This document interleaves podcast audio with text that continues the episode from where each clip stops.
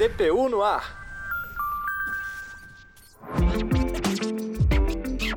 Olá, seja sempre bem-vinda e bem-vindo. Estamos chegando com mais uma edição do DPU no ar. Vamos juntos a partir de agora. Eu, Talita Guimarães e Ademar Rodrigues. Tudo certo por aí, Ademar?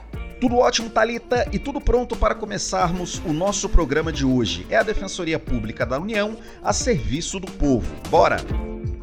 A gente abre essa edição falando sobre um assunto muito importante. 21 de janeiro é o Dia Nacional de Combate à Intolerância Religiosa. A gente vai saber mais sobre esse assunto agora com a repórter Carolina Oliveira.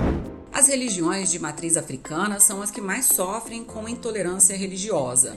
Para se ter ideia da gravidade, de fevereiro a junho do ano passado, quase 50% dos terreiros sofreram até cinco episódios de racismo religioso. Os dados são da Rede Nacional de Religiões Afro-Brasileiras e Saúde e o Ile Omolu Oxum. E os números não param por aí.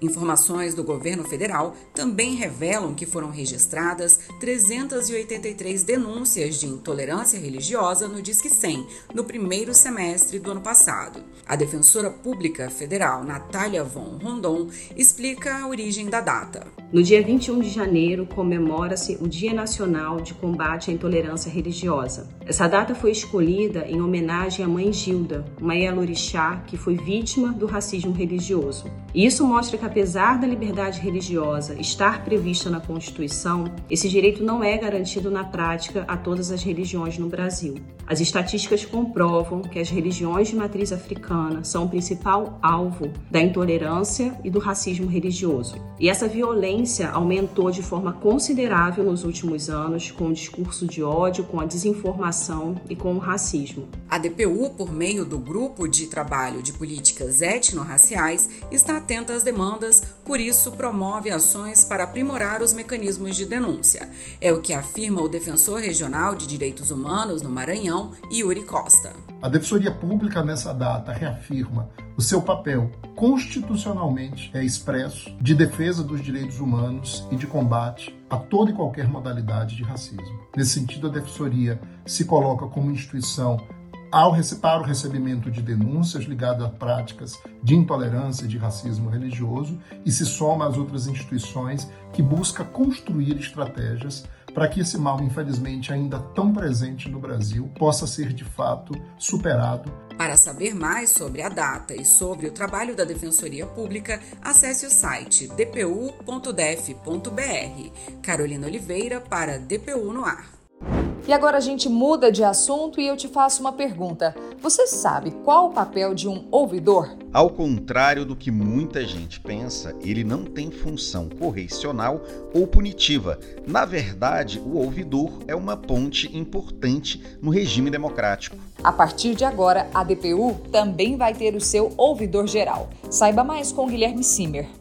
Foi divulgada a lista tríplice para o cargo de ouvidor geral da DPU. A comissão eleitoral apurou os votos e o resultado conta com os nomes: William Fernandes, Ângela Borges de Andrade e Gleidson Renato Martins Dias. Para escolher a formação da lista, a DPU realizou uma audiência pública, em que os quatro candidatos puderam se apresentar, defender as propostas e responder aos questionamentos. A defensora pública federal e presidente da comissão eleitoral, Nara de Souza Rivet, explica qual a função do ouvidor geral. Não é cada defensor é uma ilha que vai ler o jornal e ter uma ideia de uma coisa, um problema que está acontecendo. Essas demandas elas têm que chegar de uma forma articulada, que é como em geral elas acontecem, né? Os problemas eles não aparecem do nada, né? Não somos nós que vamos identificar e pensar soluções.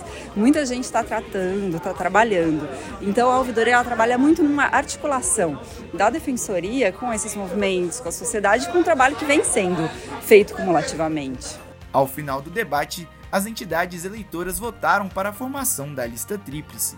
O resultado foi enviado ao Conselho Superior da DPU e cabe aos membros escolherem quem vai desempenhar esse papel. O ouvidor geral externo da DPU vai exercer um mandato no biênio 2023-2025. Guilherme Simer para o DPU no ar. Essa foi mais uma edição do DPU no Ar, uma produção da Assessoria de Comunicação Social da DPU. Muito obrigada pela sua companhia e até a próxima.